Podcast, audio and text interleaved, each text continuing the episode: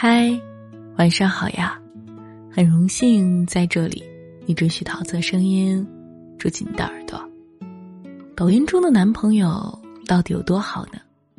他们不仅长得帅，而且关键是对女朋友好，不会在女朋友生气时给她讲道理，而是送一盒限量版的口红；不会在女朋友生气时、姨妈痛时。让他多喝热水，而是穷极毕生的本领让他转移注意力。他们会围着滑稽的围裙，给女朋友编织花样，做各种她爱吃的菜，会在各种纪念日精心的准备礼物，博美人一笑。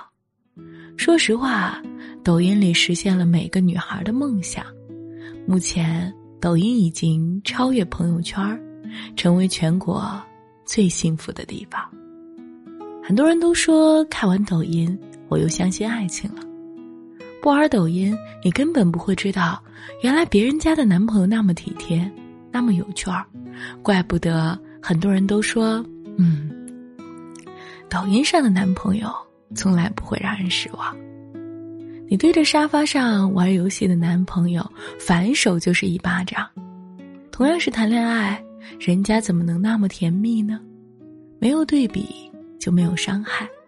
据报道，情人节里有三十万男性偷偷的卸载了女朋友手机上的抖音，为了安稳的过个节。抖音之所以能传递幸福，是因为他们的男朋友为博美人一笑，甘心做个被套路的傻子。这就是人们常说的。三观一致，臭味相投。遇到一个磁场一致、臭味相投的人，你做什么，他都会觉得你好有趣；但遇到一个话不投机的人，你做什么，他都会觉得你是个傻子。潇潇是个特别柔的姑娘，但跟前任在一起的时候，她却成了暴脾气。我曾一度怀疑每个女生谈恋爱了都会这样，后来我发现其实不是的，一切的根源都源于跟一个不合适的人在一起。其实我一直相信人身上是有磁场的，跟一个错误的人在一起，他会激发你身上暴力的一部分；跟一个正确的人在一起，他会激发你身上柔和的一部分。所以，一个原本温柔的人会变得易怒，一个乖顺的姑娘会变得狰狞。潇潇和前任简直就是话不投机半句多。潇潇喜欢健身，办了健身卡，每天下班后锻炼一小时，但男友却觉得这件事浪费，去小区跑跑步不也一样吗？潇潇喜欢享受生活。每年有时间会带着相机到处旅游，看看外边的世界。但男生觉得旅游是小资生活，小区附近的公园不也挺漂亮的吗？潇潇是猫奴，每年会托朋友代购猫粮，但男生觉得人吃下的给猫就可以了，何必浪费钱啊？他们经常会因为买猫粮和旅游等一些小事，闹得不可开交，经常是三天一小吵，五天一大吵，最后他们分手了。潇潇说：“姐，是不是我不够好？怎么我情路这么坎坷呢？”但你们都没有错，只是不合适，所以你的有趣，在他看来是疯癫。你的精致，在他看来是装逼，所以你们无话可说。潇潇的现任跟他一样，是个有趣且浪漫的逗逼。他们日常会一起健身，一起旅游，一起做饭，一起养宠物。他说：“感谢潇潇前任的有眼无珠，才让我遇见了这么好的姑娘。”潇潇也是遇见他。才发现恋爱没那么疲惫，生活也可以非常有趣。抖音上的小姐姐就是遇见对的人，所以他们的生活才会如此有趣。姑娘，你要相信，不管你看到的情侣有多幸福，他们都有赤膊相对、面红耳赤的聊天。生活不可能是永远的诗情画意，更多的是一地鸡毛。你没必要看到抖音上的情侣就迫不及待的想恋爱，也没必要因为没有那样的男友就暗自伤神。总之，喜欢你的人就喜欢你现在的样子，然后一脸认真的告诉你，你不用多好，我喜欢就好。总有人跨越大半个中国去睡你。抖音上的男友也不是十全十美的。你家二口子经过调教，也可以变得非常的暖。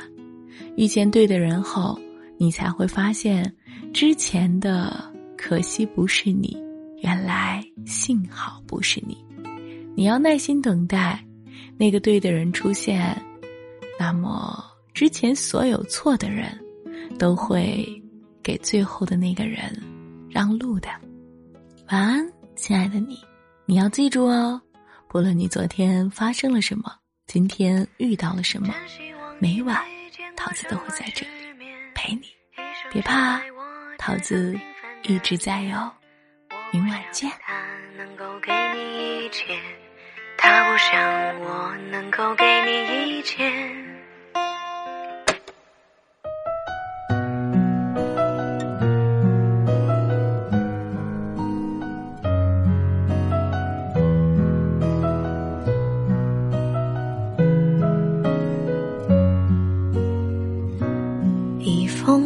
过几明信片，记载我们的从前。我崩溃到夜中间，你自然醒来在早八点。从前都地就不沾，如今却无酒不欢。无病呻吟多为难，等一个人的清醒多不简单。真希望你没见过什么世面，一生只爱我这张平凡的脸。我不想他能够给你一切，他不想我能够给你一切。就算是我见过太多的世面，也会在你每个笑脸里沦陷。多想时间能够定格在那个夏天，我们红着脸第一次见面。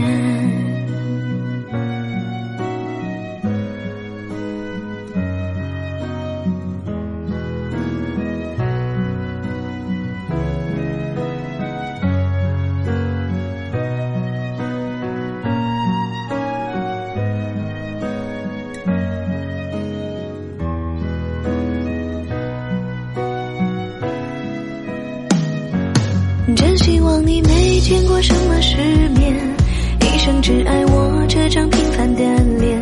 我不想他能够给你一切，他不想我能够给你一切。就算是我见过太多的世面，也会在你每个笑脸里沦陷。多想时间能够定格在那个夏天，我们红着脸。第一次见面，没见过什么世面，生只爱我这张平凡的脸。我不想他能够给你一切，他不想我能够给你一切。就算是我见过太多的世面，也会在你每个笑脸里沦陷。多想时间能够定格在那个夏天，我们红着脸。第一次见面。